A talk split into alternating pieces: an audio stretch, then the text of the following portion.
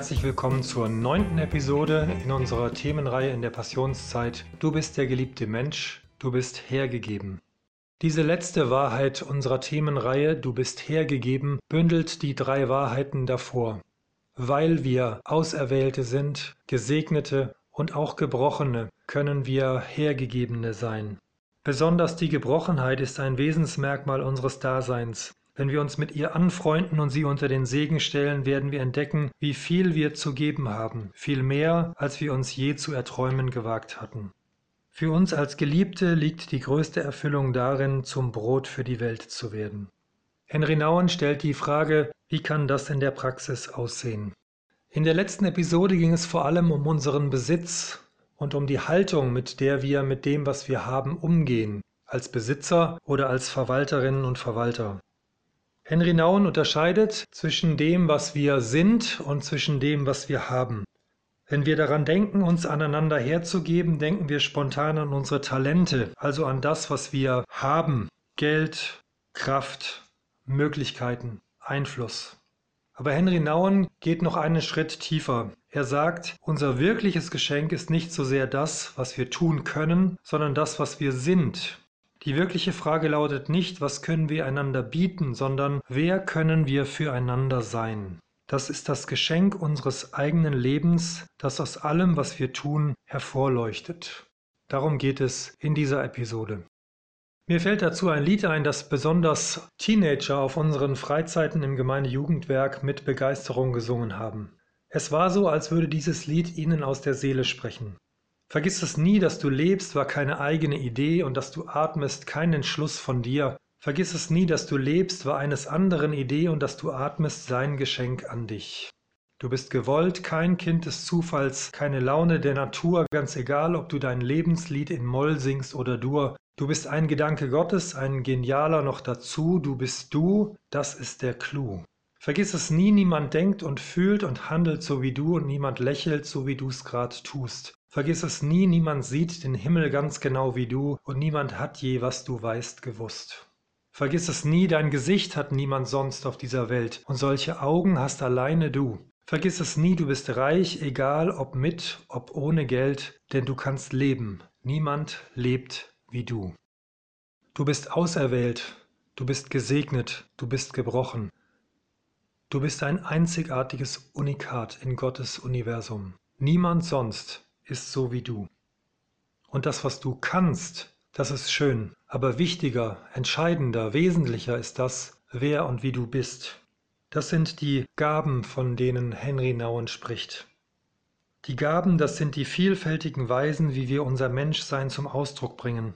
Sie sind Bestandteil dessen, was wir sind. Freundschaft, Liebenswürdigkeit, Geduld, Freude, Friede, Verzeihen können, Güte, Liebe, Hoffnung, Vertrauen und vieles andere. Das sind die eigentlichen Gaben, sagt Henry Nouwen, die wir einander schenken können. Hat dir schon einmal jemand gesagt, dass du ein Geschenk bist? Einfach als Person, als Mensch, weil du du bist? Hast du das schon mal jemand anderem gesagt?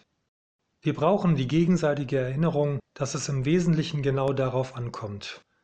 Dass wir glauben und vertrauen, dass allein durch unser Sein, durch unsere Art, durch unser Wesen, durch unser Geschaffensein wir ein Segen, ein Geschenk sind für diese Welt. Und dass Menschen durch unsere Anwesenheit, durch unsere Blicke, durch unsere Gesten, durch unsere Worte gesegnet werden. Vielleicht hast du diesen Gedanken noch nie gedacht, aber wir sollen ein Spiegel sein von Gottes Schönheit und von Gottes Leben. Etwas von unserem Schöpfer soll und darf sich in unserem Wesen widerspiegeln. Und je mehr wir eintauchen in das Auserwählt und Geliebtsein, gerade mit unserem Gebrochensein, umso mehr werden wir zu einem Geschenk an diese Welt. Henry Nouwen beendet diesen Abschnitt mit einer Was wäre wenn Frage. Er lädt uns ein zu einem Gedankenexperiment. Stell dir vor, du könntest zutiefst in deinem Herzen darauf vertrauen, dass jedes Lächeln und jeder Händedruck, jede Umarmung und jeder Kuss, den du schenkst, erst die Vorzeichen einer weltweiten Gemeinschaft der Liebe und des Friedens sind. Stell dir vor, du wärest davon überzeugt, dass jede kleine Geste deiner Liebe wie ein ins Wasser geworfenes Steinchen ist, das immer neue und weitere Kreise zieht. Vielleicht fällt dir das schwer auf den ersten Blick. Aber wenn du dir vor Augen hältst, dass Jesus Christus in einem entfernten Winkel des römischen Reiches mit zwölf einfachen Männern Reich Gottes begonnen hat zu bauen und daraus eine weltweite Bewegung wurde, einfach weil zwölf Männer und 120 Männer und Frauen drumherum bereit waren, ihr ganzes Leben herzugeben, anzunehmen, dass sie auserwählt, gesegnet und alle auch gebrochen sind. Dennoch ist aus diesem kleinen bescheidenen Anfang eine Bewegung geworden, die die ganze Welt verändert hat, weil Gottes Liebe darin wirksam ist.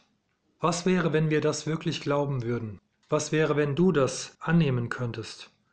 Henry Nauen sagt, du und ich, wir würden vor Freude tanzen, wenn uns die Wahrheit wirklich erfassen würde, dass wir bescheidene Wesen auserwählt, gesegnet und gebrochen werden, um Brot zu werden, das sich vermehrt, wenn es hergegeben wird. Dein Leben, so wie du es lebst, im Angesicht Gottes ist Brot, das gebrochen und hergegeben und vermehrt wird, weil Christus darin gegenwärtig ist. Ich lade dich ein, diese Wahrheit besonders in dieser Woche neu auf dich wirken zu lassen. So wie Jesus sein Leben hergegeben hat für viele, so ist auch dein Leben für viele von Bedeutung. Und viele werden in dir und durch dich die Liebe des Vaters entdecken. Du bist auserwählt, du bist gesegnet, du bist gebrochen, du bist hergegeben.